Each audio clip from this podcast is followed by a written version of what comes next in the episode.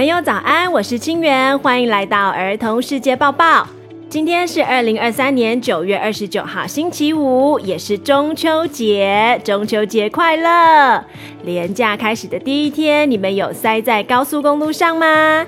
今天准备了很精彩的国际新闻，要陪伴你们度过美好的放假时光。搞笑诺贝尔奖，NASA 小行星样本有望解开生命起源。加拿大、印度两国关系紧绷，世界之大，千变万化，等不及跟你们分享世界大事。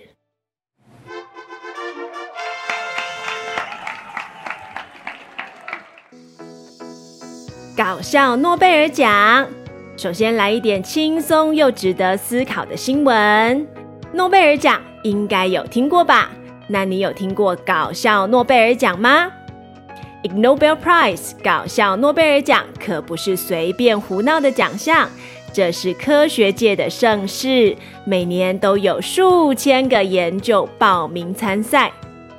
搞笑诺贝尔奖会表扬当年度实践最让人捧腹大笑，然后又发人省思的研究。主办单位说，今年的颁奖者可都是曾经摘下诺贝尔桂冠的得主。这群全球最聪明的人要把奖项颁给这些把人搞得很糊涂的搞笑诺贝尔得主。我们就来看看今年的获奖主题有没有搞笑。首先要对文学奖得主说声恭喜恭喜恭喜恭喜恭喜恭喜恭喜恭喜恭喜恭喜恭喜恭喜恭喜！我说了几个恭喜呀？你有没有注意到？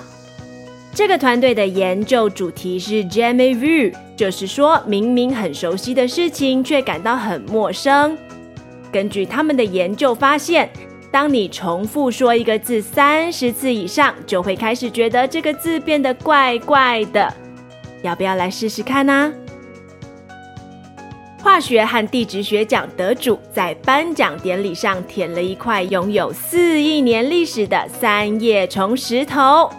因为他的研究就是解答为什么科学家很喜欢舔石头这件事情。他发现科学家这么做是因为石头湿润的时候比干燥的时候更容易分辨出这是属于哪一种石头。于是他就现场表演科学家在做研究的时候是如何舔石头的。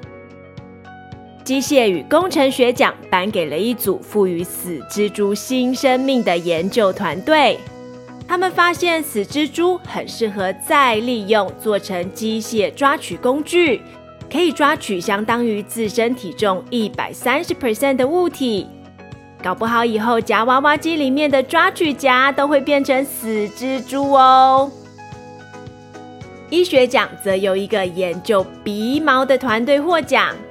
他们用尸体做实验，发现人类的左边鼻孔平均有一百二十根鼻毛，右边鼻孔有一百一十二根。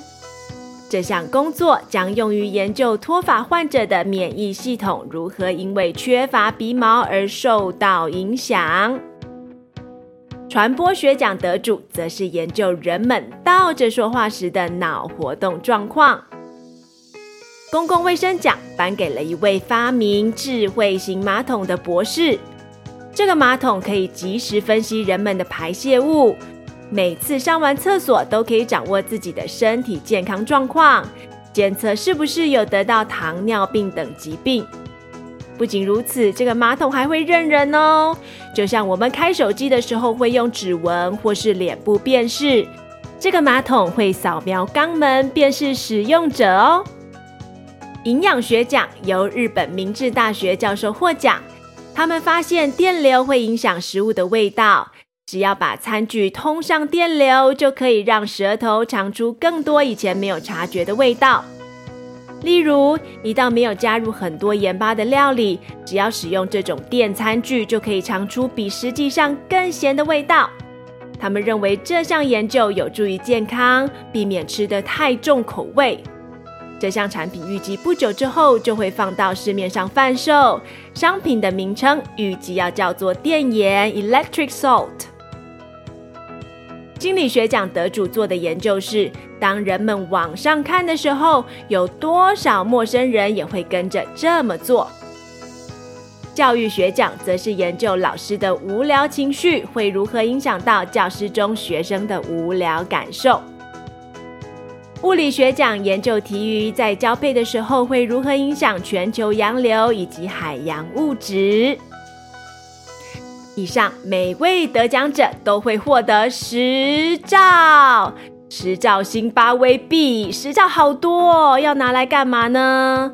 什么都不行呢，因为辛巴威币已经贬值贬到比币值还不值钱，目前已经完全停止在市面上流通了。完整的线上颁奖典礼有放在 YouTube 上面，典礼以及每个研究都好有趣。我们会将超链接放在儿童世界抱抱脸书粉丝团，有兴趣的小朋友可以跟着爸爸妈妈一起上去查看。NASA 小行星样本成功返回地球，有望解开生命起源之谜。BBC 的报道，经过七年的旅程，美国太空总署 NASA 欧塞瑞斯号太空船把一些非常珍贵的太空样本安全带回地球。这次任务成功从一颗名叫贝努的小行星上面采集了两百五十克样本。两百五十克有多重？大概跟一只仓鼠一样重，但是已经让研究人员开心不已。他们甚至还留了一部分，想要给后代子孙研究，希望未来可以透过更精密、更厉害的仪器，好好分析这块宝贵的太空样本。小行星贝努是一块很大的岩石。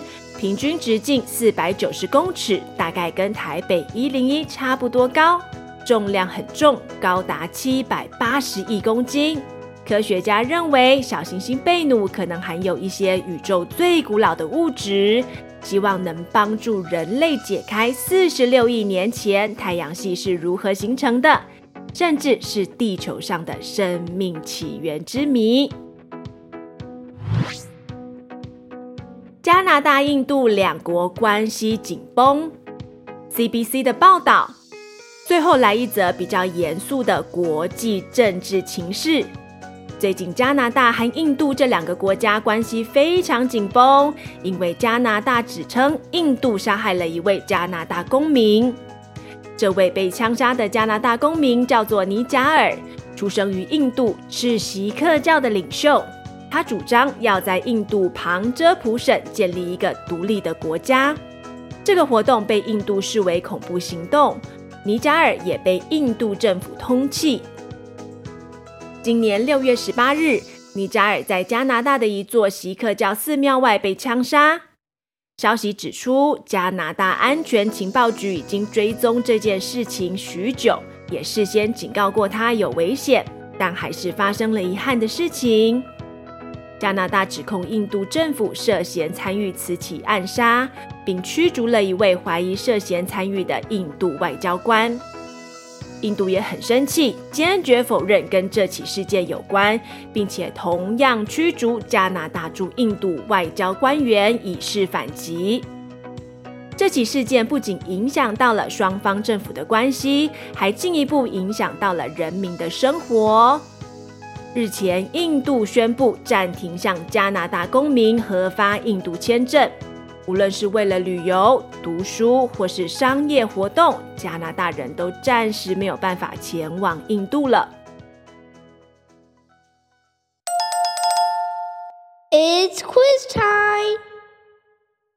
刚才有仔细听吗？现在要考试喽！开放题，请问你最喜欢今年哪一个搞笑诺贝尔奖？为什么呢？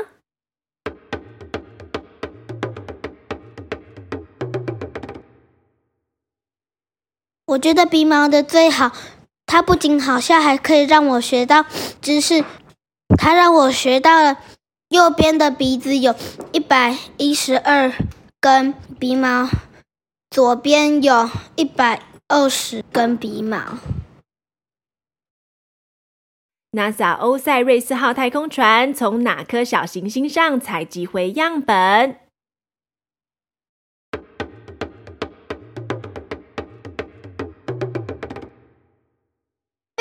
小行星。印度近日宣布对哪一国人民停止核发签证？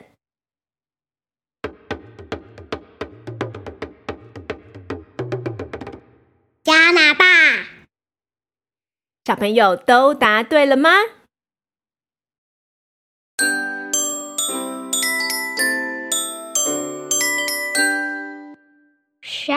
？Shoutouts of the day。